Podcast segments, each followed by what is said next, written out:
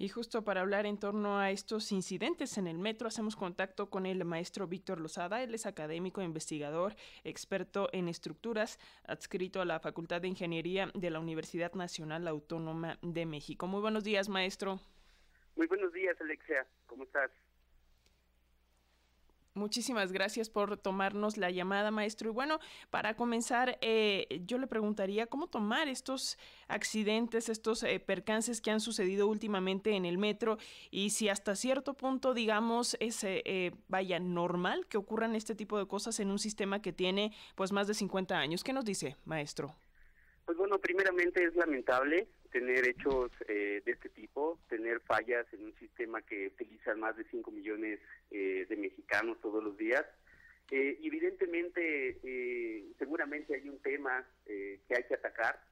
a mí justo estaba haciendo un análisis de los costos del metro en México versus en otros lugares y, la verdad es que seguramente hay un déficit para poder atacar algunos puntos importantes como el mantenimiento en el sistema del metro. Maestro, eh, las autoridades de la Ciudad de México están apuntando a actos de sabotaje. ¿Cuál es su punto de vista?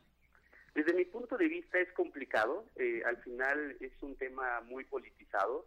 Yo creo que más allá de, algún sabotaje de tipo político, eh, creo que, el gobierno debería enfocarse en los problemas y las deficiencias que tiene este sistema de transporte.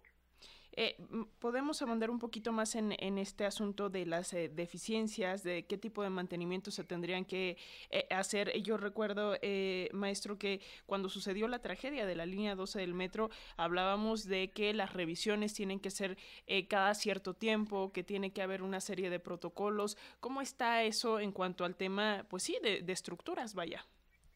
Sí, eh, mire, y voy a dividir dos cosas. Una, lo que es la estructura del metro, que, fue un tema que también eh, ya tuvimos hace un par de años, y otra sobre el mantenimiento de los trenes. Ambos muy importantes, ambos con, eh, con una vida útil eh, diferentes, con un mantenimiento diferente. En este caso me voy a enfocar a lo que son los trenes.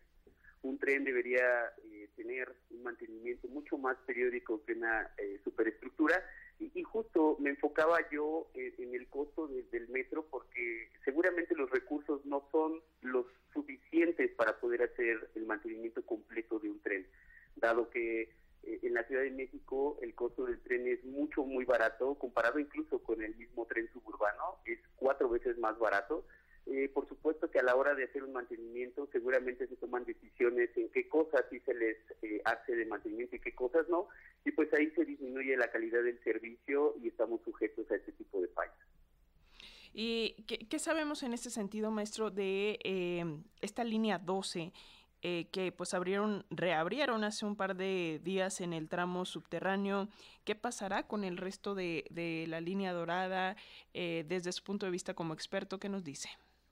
Pues mira, ahora ya ha sido revisada por, por más ojos eh, yo espero que no debería tener ningún problema, principalmente en el tema de trenes, dado que son trenes mucho más nuevos que los que han tenido fallas últimamente. No deberíamos de percibir algún algún tema de deficiencia de mantenimiento. Y en el, en el tema de la superestructura, eh, pues ya ha sido revisada por más expertos. Yo confiaría en que este servicio va a ser eh, va a ser una historia diferente, va a ser mucho más eficiente. ¿Hacia dónde tendría que ir eh, encaminado el gobierno, las acciones del gobierno de la Ciudad de México para garantizar eh, transporte seguro a 4.6 millones, que es lo que se estima eh, viajan al día en este transporte? Vaya, ya mencionaba el tema de los presupuestos, pero se requieren, no sé, más construcciones, más trenes. ¿Cómo lo ve, doctor?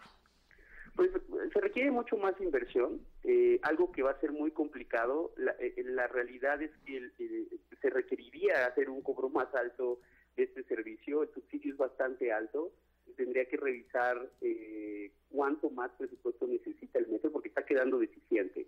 Evidentemente, políticamente, mediáticamente, el subir el costo de este servicio impactaría a 4.6 millones de personas pero quizá tenga que ser una solución eh, el revisar estos costos y el revisar el presupuesto que se va a asignar al metro, que va, que va a seguir quedando deficiente, aún que se le, que se le imponga mucho más presupuesto. Pues eh, es un tema complicado considerando también el ambiente político, como ya lo mencionaba al inicio, pero pues bueno, vamos a seguir eh, muy al pendientes de las decisiones que se tomen en cuanto a este sistema de transporte colectivo aquí en la capital eh, del país. Víctor Lozada, académico e investigador, experto en estructuras, adscrito a la Facultad de Ingeniería de la UNAM. Muchísimas gracias, como siempre, por estos minutos, por pues darnos esta información. Excelente día, Alexia. Muchas gracias.